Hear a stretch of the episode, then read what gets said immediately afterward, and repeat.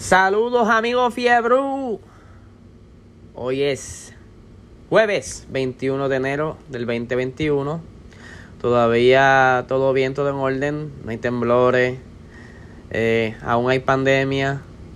No hay zombies. Estamos vivos, estamos bien. Nada, en las noticias calientes de hoy, vamos a arrancar con IMSA. Eh, próximamente viene el Grand Prix del Rolex 24 horas. Eh, donde el grupo Mazda indica que para este año no tendrán dos carros, sino van, van a utilizar un solo carro. Esto, ¿verdad? Por, por estrategia, para así poder enfocarse en un solo carro. Eh, para en cuestión de ingeniería, estrategia y estar más enfocado. Aunque la desventaja de esto es que si le ocurre algo al carro, pues lamentablemente Mazda eh, se queda fuera la competencia. Por otro lado, volvemos a la Fórmula 1. Salió otro calendario. Eh, como sabrán, ha habido varios movimientos, varios cambios en el calendario luego de haber pautado uno hace unas semanas atrás. En el nuevo calendario indica que las pruebas siguen siendo del 12 al 14 de marzo. Esto será un día y medio por piloto. Eh, esto será en Bahrein. Las pruebas de pretemporada van a ser en Bahrein.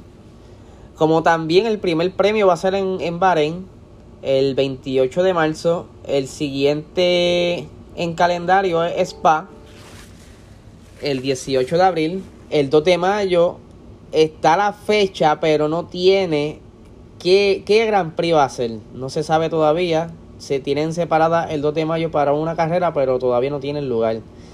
El 9 de mayo será en, España, en Barcelona.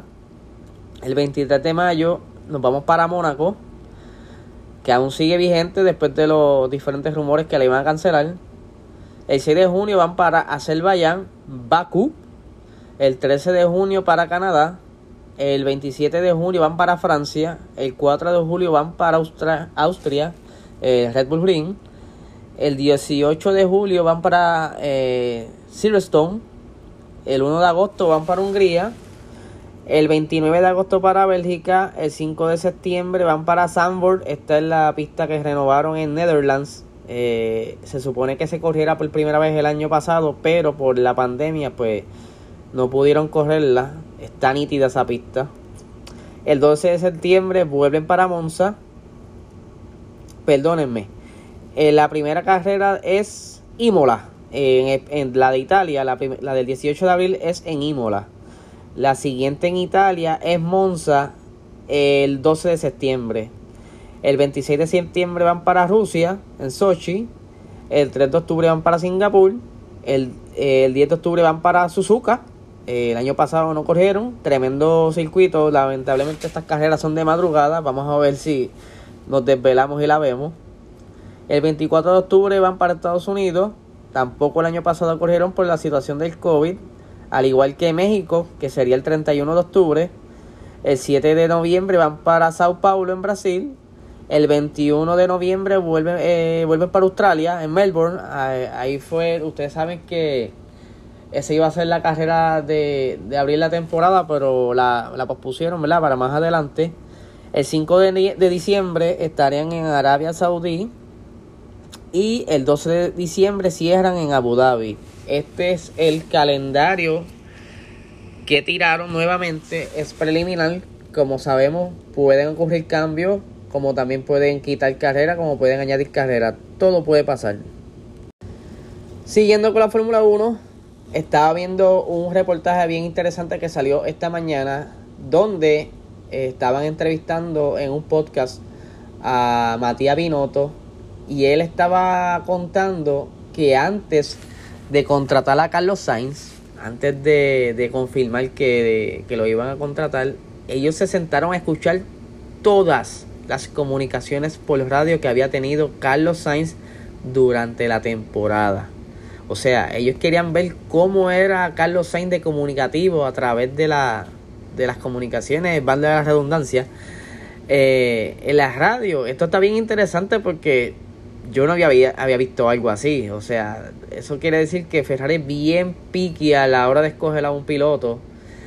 Y pues simplemente, ¿verdad? Dejarte llevar por una comunicación por radio para confirmar un asiento está bien interesante. Entre otros datos curiosos de la Fórmula 1, ayer estaba viendo un reportaje que enviaron en uno de nuestros chats de WhatsApp y estaban diciendo que eh, estaban diciendo que la, el revolute de Luis Hamilton con el contrato ha sido todo como un montaje para mantener a Luis Hamilton en los diferentes medios de comunicación, o sea, para mantenerlo en tren. No sé qué será, bueno, puede pasar. Eh, la, la, el, el, el, mundo nuevo de las redes sociales y las comunicaciones bien extraño. Pero dicen que, ya, ya, firmó contrato, solo que lo están aguantando, ¿verdad? Para tenerlos a todos en tensión. Yo no sé, yo seguiré informándole de todos estos bochinches que hay con el contrato de Hamilton. Espero que más saldrá durante el día y nada, estaré posteando el calendario para que lo puedan apreciar mejor. Y nada, que tengan excelente día.